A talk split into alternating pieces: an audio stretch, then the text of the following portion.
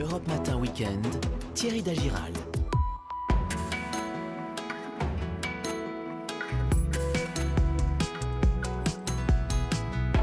Dans un instant, l'histoire et le patrimoine avec Laure d'Autriche. Bonjour Laure. Bonjour. On parlera de quoi dans un instant On va parler des 50 ans de la mort de Fernandel. Parfait, je prends, mais d'abord l'environnement avec Virginie Salmen. Virginie, bonjour. Bonjour Thierry, bonjour à tous. On parle des couches pour bébés ce matin. On les jette bien sûr machinalement dans la poubelle. Ça fait considérablement gonfler le volume de nos déchets. On va voir, euh, Virginie, que des solutions commencent enfin à se profiler. D'abord, un chiffre, un chiffre. On en jette combien par an des couches pour bébés Est-ce que vous avez une idée justement pour énorme. un enfant Combien on en utilise jusqu'à pas. 2-3 Je me ans souviens que ça prenait beaucoup de Ouais, place. Jusqu'à ce qu'il soit propre, eh bien 4 à 5 000 couches par bébé. Ouais. C'est colossal, ça veut dire qu'on en jette en France dingue. 3 milliards et demi par an. Ah ouais. Et donc c'est une montagne de déchets très importante pour lesquels on doit trouver une solution. D'ailleurs, la loi prévoit que d'ici 2024, il va y avoir un appel d'offres pour trouver la meilleure solution au retraitement de ces couches. Virginie, pour l'instant, on en fait quoi de ces couches après euh, l'étape de la poubelle? Alors il y a deux solutions. Soit euh, on les brûle à ce qui produit évidemment des, gaz à effet de serre, soit on les enfouit dans une décharge. Et une couche pour bébé classique, fabriquée notamment avec du plastique, eh bien ça met entre 400 et 500 ans à se dégrader. Donc il faut absolument Ah bah traiter oui. autrement ces déchets. Mm. Euh, écoutez d'abord Maïwen Mollet, qui travaille pour Les Alchimistes, a une toute nouvelle solution dont je vais vous parler dans un instant. La couche bébé, euh, on ne peut pas trop passer à côté. En fait, c'est un déchet qui prend beaucoup de place euh, dans nos vies. On est plusieurs euh, jeunes parents dans l'équipe, donc on a vu la place que ça prenait dans nos poubelles. C'est un déchet en plus très volumineux.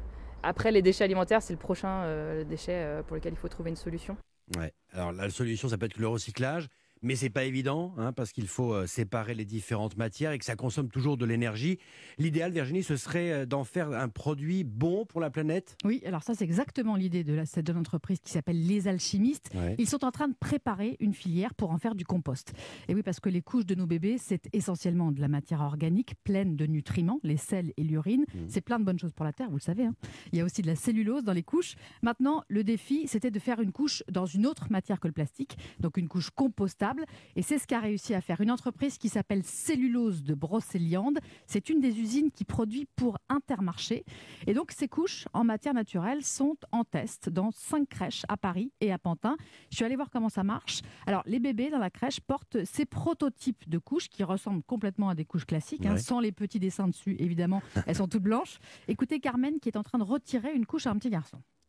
Elle ressemble exactement à une couche normale. On sent bien que c'est du coton à l'intérieur. Au moment où on change la couche, on doit juste tirer les scratchs comme ça. C'est la petite subtilité. Il y a deux scotch en plastique pour attacher la couche. C'est le seul élément qui n'est pas biodégradable. Mhm. Donc on le retire avant de mettre la couche dans la poubelle de compost.